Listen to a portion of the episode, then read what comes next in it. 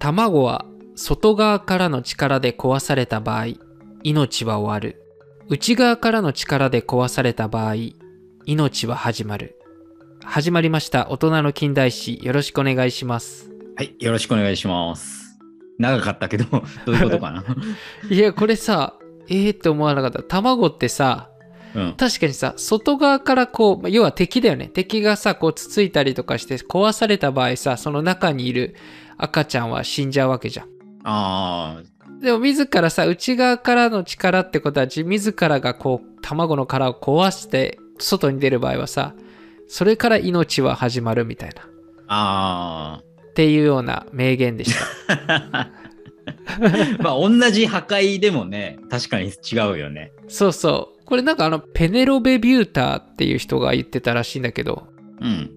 うん、ちょっとどんな人なのかちょっと分かんなかったんだけど調べたんだけどそうなのそうそうそうそうだから偉大なことは全て内側から始まるってその後に言ってんだよこの人うん。まあ今日は長丸が外側からなのかそれとも内側からなのかどんな近代の殻を破っていくのか心配です。心配なのか。楽しみですかと思った。ということで今日は長丸さんお願いします。 はい、今日は白草リッチやりたいと思います。ちょっとなんだそれは。ハックス白草リッチって聞いたことない聞いたことない。あのね、映画のタイトルなんだよね。えー、なんかあのもう漢字なのかカタカナなのかさえわかんない。あ、えっとね、カタカナなんだけど、白草リえ英語なんだよ、白草リッチって。ああそうなの。うん。弓の子っていう意味なんだけど、弓って、なんか弓みたいなノコギリ。弓みたいな。でしか言いようがねえよね。なんかさ、ゆ弓みたいな形してさ、弓のさ、弦の部分がさ、こう、刃になっててさ、やるノコギリあるじゃん。うんうん。あれを弓の子って言うんだけど、待って弓の刃どういうことだ弓あるじゃん。弓の形はわかるよね。なんかわか D るわみかたるいな形で英う語。んあの D の形のさ、まっすぐの部分うんあがさ、刃になっててさ、あーはい、はい、そうういうノコギリがあるんだよ。あああるあるああのそうそうそう。糸の子みたいな感じでしょ違うあなかんかそうそう、糸の子じゃないんだけど、まあ、あもうちょっ違うとか歯はしっかりしてるんだけど、うんまあ、いわゆる弓の子っていうんだよ、そういうの。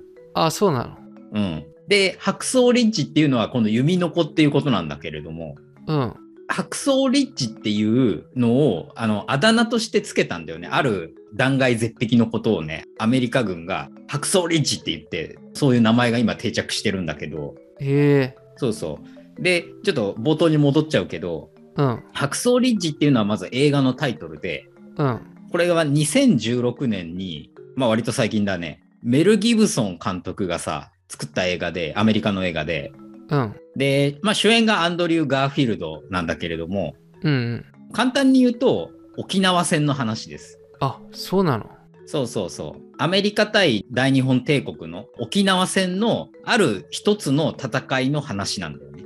へえで、ちょっと先に、これ、映画をね、ぜひ見てほしいんだけれども、ちょっとリスナーの方も、多分歴史好きの人だったら、もしかしたらもう見てるよっていう感じかもしれないけれども、うんうんネタバレしちゃうとあれだから、ざっくり分概略しかちょっと今は話さないんだけれども、うん主人公のそのアンドリュー・ガーフィールがやってる人が、デズモンド・ドスっていう実在した人物を演じてるんだけれども、うんこのデズモンドっていう人が、いわゆる宗教的な理由で人を殺すことができないというか、まあ、殺したくないんだよね、心情として。うんでも兵隊なわけよ。うんだから、私は衛生兵として戦地に赴きますみたいな感じで沖縄戦に参加するの。はいはい映画見てもらえればわかるんだけど、そこの下りもすっごいもうこうごたごたするんだけど、ふざけんなよって、あの、戦争行って人殺せないなんておかしいだろみたいな、銃も持たないんだよ、ちなみに、デズモンドって。うん銃を持つことすらもう反対するっていう人なんだけど、はいはいそうそう、だからもうそんなんで戦えるわけないじゃんって、もう邪魔だから消えろよっていう感じで、そういう話が結構こうグダグダって前半の方とか続くんだけど、映画はね。うんで、最終的に、まあそのデズモンドが衛生兵として活躍しましたよっていうのが、まあ大まかなこの映画の話で。はいはいで、これ実話なのよ。へえそうそう、実際に、あの、そのデズモンド・ドスっていう人が沖縄戦で、まあ、この白草リッチっていうところが舞台なんだけれども、白草リッチで衛生兵として多くのアメリカ兵、まあ、日本兵も助けたらしいんだけれども、うん。まあ、別にその日米問わずこう兵士を助けたっていうことで勲章授与されたりしてるんだけれどもこの人。うん。まあそんな感じの映画の舞台になった白草リッジっていうところを取り上げたいなっていうところで。はい。で、話のね、これ実はもう半分ぐらいもう終わってるぐらいのイメージなんだけど、 え、どういうことだ はえー今もう概略しゃ喋っちゃったから、あとはちょっと細かな部分をこう喋っていくっていうところになるんだけれども、うん。まずさ、沖縄戦ってさ、すごい激戦だったわけよ。第二次世界大戦のもう終盤って感じだよね。そうそう。でさ、まあ、日本にいればさ、なんとなく沖縄戦っていうのはすごいさ、もう沖縄でものすごい甚大な被害が出てっていうのはさ、なんとなく知ってるわけじゃん。うん。でもさ、これってね、アメリカ側からするとさ、当初ね、沖縄なんて楽勝だろうっていうムードがあったのよ。ああ、はいはい。アメリカって大体50万ぐらいでこう沖縄に攻めてるんだよ。うん。で、対する沖縄の守備兵って大体10万ぐらいしかいなかったわけ。はいはい。まあ、人員もそうだけど、物量も全然違うわけじゃん。うん。もう日本っていうのはさ、それまでのさ、戦いで、もう南の方からどんどんどんどんこう追い上げられてってさ、で、レイテでさ、もう完全に海軍なんか消滅したわけじゃん。で、だから、沖縄にこう上陸するまでに攻撃する手段っていうのがほぼなくて、うん。で、アメリカ軍っていうのはもう上陸も簡単にできちゃったわけ。まあ、これは日本の作戦もあったんだけどね。うん。だから、もう、あ、沖縄は楽勝だなっていう、もうこう、ムードが漂ってたわけよ。うん。でもところがどっこいなんだよね。沖縄ってさ、あの、ものすごい激戦地になって、少なくともこの白草立地もあっという間に制圧できるって思ってた舞台なんだけれども、ものすごいここでも時間費やしてるぐらい犠牲も多く出たしっていうところで、うん。なんかね、結構こうアメリカっていうのは沖縄戦に対して意識がね、やっぱ映画見てても思うんだけれども、すごいんだよね。恐怖を感じてるのよ、やっぱ日本に。ああ、そうなんだ。そうそう。やっぱちょっとこう、舐めてるっていう感じが、なんか日本からすると思っちゃってたかもしれないけど、当のアメリカ人っていうのは全然本当にそんなことなくて、日本兵マジ怖えよみたいな感じのところがすごい強いのよ。ああ、えそれはね、映画でそう描かれてんだ。そう、映画で描かれてるってことは、これ実際もそうだったって見ちゃってもいいと思うんだよ。メル・ギブソンって結構、この映画見てもらうとわかるんだけど、すごく再現してんのよ。うん。白草の舞台とかも絵面って言えばいいの。うん。もちろんさ、今さ、白草リッジに行ってさ、こう撮影することはできないから、あできない理由はすごい簡単で、白草リッジを攻めるときに、これはアメリカって沖縄戦でもう必ずやってた手法なんだけど、うん。まず海上からの艦砲射撃するのよ。空からもするんだけど、うん。要はもう丸裸にするわけ。うん。うん。焼け野原にしてからそこに上陸していくっていう作戦を取るわけ。で、今もう沖縄って別に焼け野原にできるわけないじゃん。うんそう。だから、現地で撮ることはもちろんできないから、こう、いろいろムービーっていうのは再現してるムービーとかになるんだけど、ああ、はいはい。でもやっぱりこう、地形とかの感じを見ても、今のこう、写真とかとこう比べてみても、すごい再現性っていうのは高いし、うん。結構こう、当時を調べて、あの、作ってる映画なんだよね、白草立地自体は。ああ、白草リッチってのはそこのなんか地名なんだよね。あだからあの白草リッジっていうのはその場所をアメリカ兵がこれは白草リッジって名付けようって言ったところがあるのよ。ああ、場所ね。ああ、はいはい。そうそう。あえっとね日本名で言うと前田コーチっていうのが一番正しい言い方になるんだけどうん。なんでこういう言い方するかっていうと 要はさ別にある小高い山にさいちいちこう一個一個の名前つけてないわけよ。うんうん。だから一応前田コーチがまあアメリカ軍が言ってる白草リッジにまあ該当するよねっていう感じなわけ。うん。だから、白草立地とはここですっていうのは明確に、ここが絶対白草立地なんですっていうわけじゃないのよ。うん。大体この辺の山を白草立地って名付けられてみたいな、そんな感じ、イメージとしては。はいはい。その白草立地っていうところの、あの、やっぱ再現性っていうのも映画ではすごかったし、うん。焼け野原状態なんだけどね、もちろん。で、そこでこう、日本軍とアメリカ軍がどう戦ったかっていうのも、こう、すごく再現されてるんだけど、うん。で、ここでの戦いっていうのがものすごく激戦になった戦いで、沖縄戦ってこうポイントが結構いろいろあってさ、カカズ高地の戦いとか、シュガーロークスの戦いとかもあるんだけど、うん。そのうちでこの前田コーチ、あの白草立地の戦いっていうのは、沖縄戦の中でも激戦の一つって言われてる一つで、うん。これはね、何がすごいかっていうと、戦争ってさ、なんかこう、イメージするところさ、兵隊と兵隊が向き合ってこうバーって戦っていくようなさなんかそんなイメージないうんうん。でねもうそういう戦い方はねしてないのよ沖縄戦って基本的にああ、そうなんだ。そうアメリカ軍っていうのはさまあ基本的にアウェーなわけじゃんああ、まあね。そうそうアウェー戦だからでも物量もあるし人もいるからどんどんどんどんこう力で攻めていけるわけようん。で日本っていうのはさもう物量もないし人もいないしっていう状態だから基本的にゲリラ戦で戦うのね。でどういうゲリラ戦を行ったかっていうとそもそもさ爆撃受けてるからさ隠れる場所なんてほとんどないわけよ地上には。うんうん。だから穴掘って地下にこう大迷宮みたいなの作ってさそこから顔出して戦うみたいなもうなんかモグラみたいな戦い方してたわけね。ああ、そうなんだ。そう。だから、アメリカ軍っていうのは、基本的に日本兵をまず探すのが大変だったのよ。うん。で、だから知らないところで急に撃たれて死んじゃうみたいな。うんうん。そう。で、この白草リッジももちろんそういう戦い方になって、うん。白草リッジ自体はこうちょっと小高い山なんだけど、すごい断崖絶壁なのよ。うんうん。アメリカ軍がこう攻める側からすると。はいはい。だから断崖絶壁を、まあ、ロープみたいなのかけてこう登っていくわけ。うんで、制圧しようと思って、登ってったところでまず撃たれる。うん。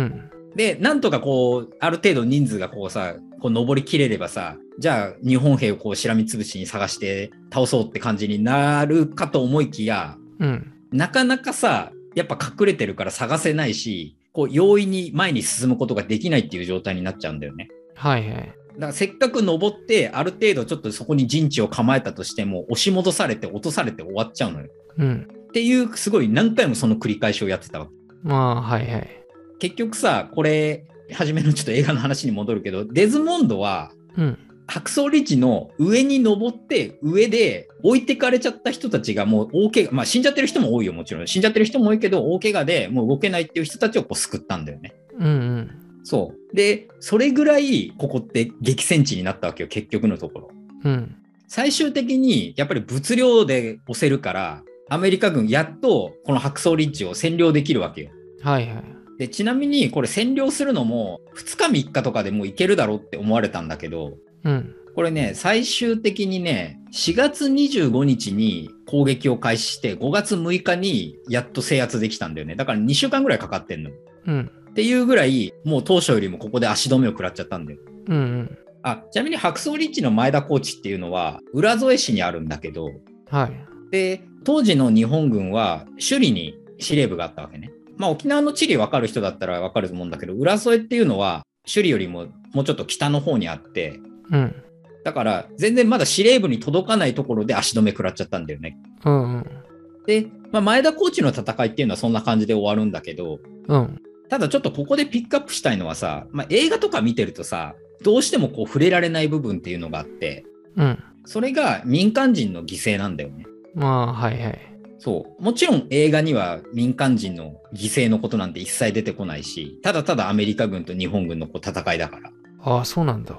そうそう。で、沖縄戦ってさ、なんかすごい自分らがイメージするところさ、激戦地だったっていうのはなんとなく分かってるけど、まあ日本軍のすごい被害が大きかったっていうのは、うん。やっぱりさ、それと同時にさ、民間人もものすごく死んでるっていうのはさ、なんかちらっと聞いてるじゃん。うん。もともとさ、沖縄って守備隊を置いてたんだけど、台湾にさ、守備隊を1個師団上げちゃったんだよね。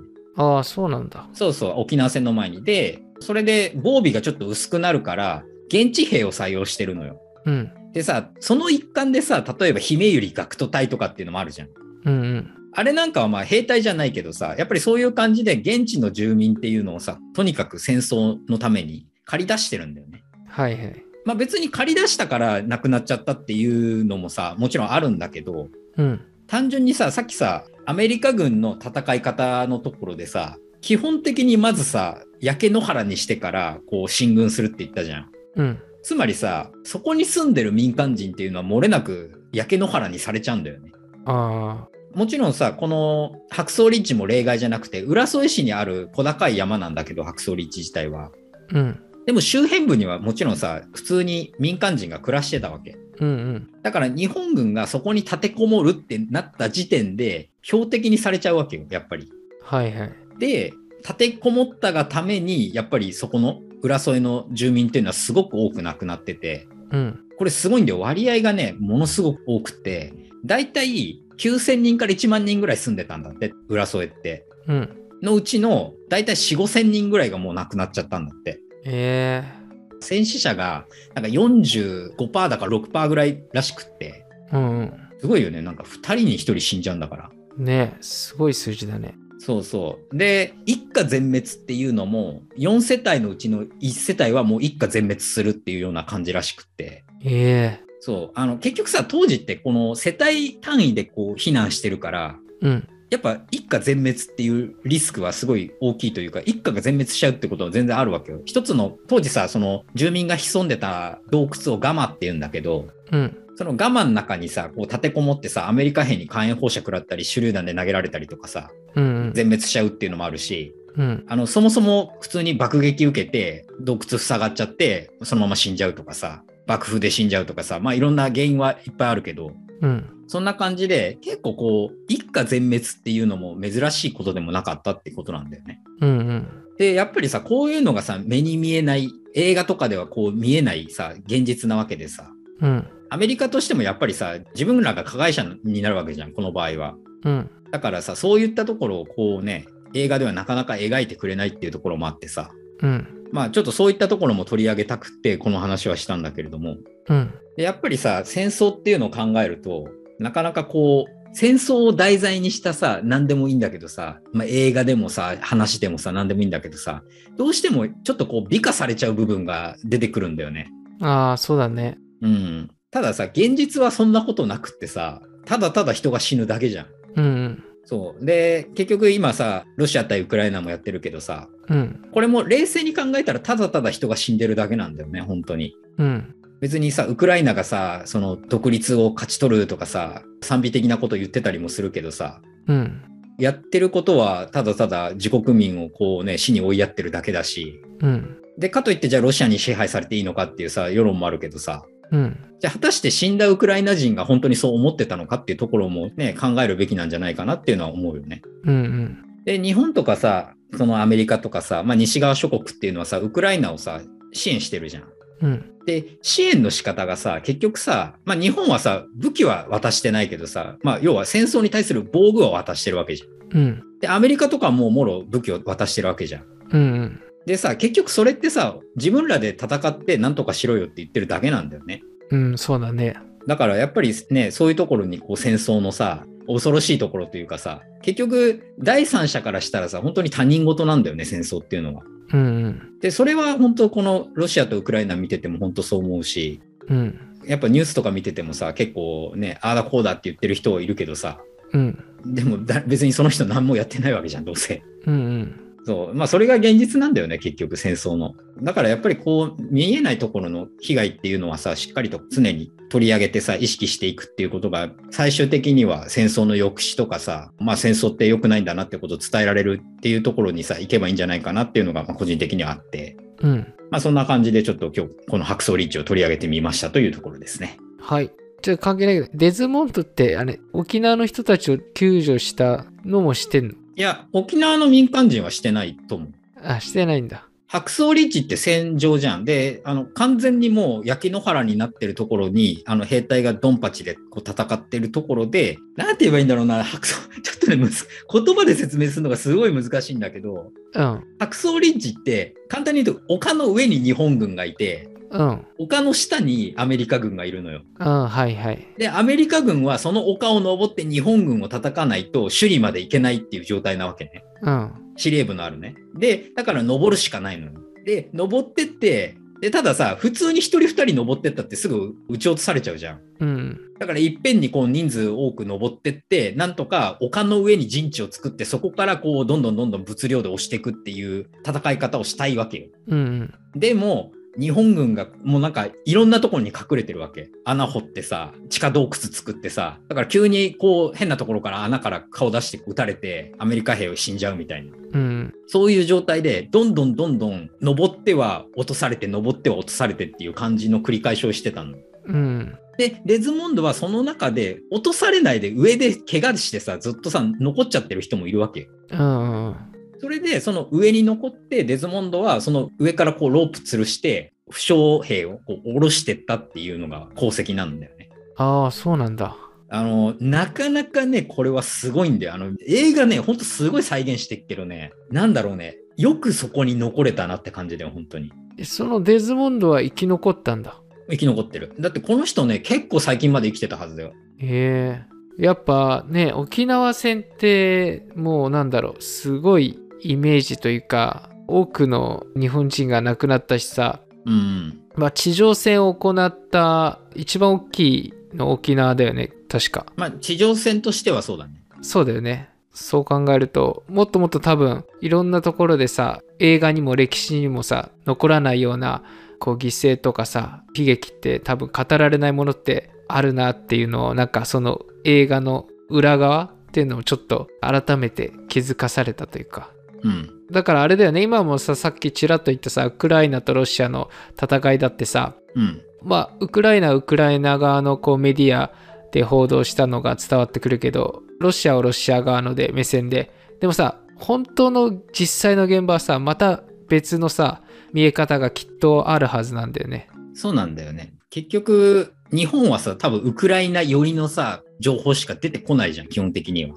うんうんで、実際じゃあ戦地はどうなのかっていう本当の声っていうのは分かんないわけなんだよね。結局さ、片一方のさ、戦争当事者ってさ、今ロシアとウクライナが戦争やっててさ、片っぽの意見しか聞けてないわけじゃん、日本って。ああそうだねそう。で、ロシアのは全部デマだって言われちゃうわけだからさ、何を言っても。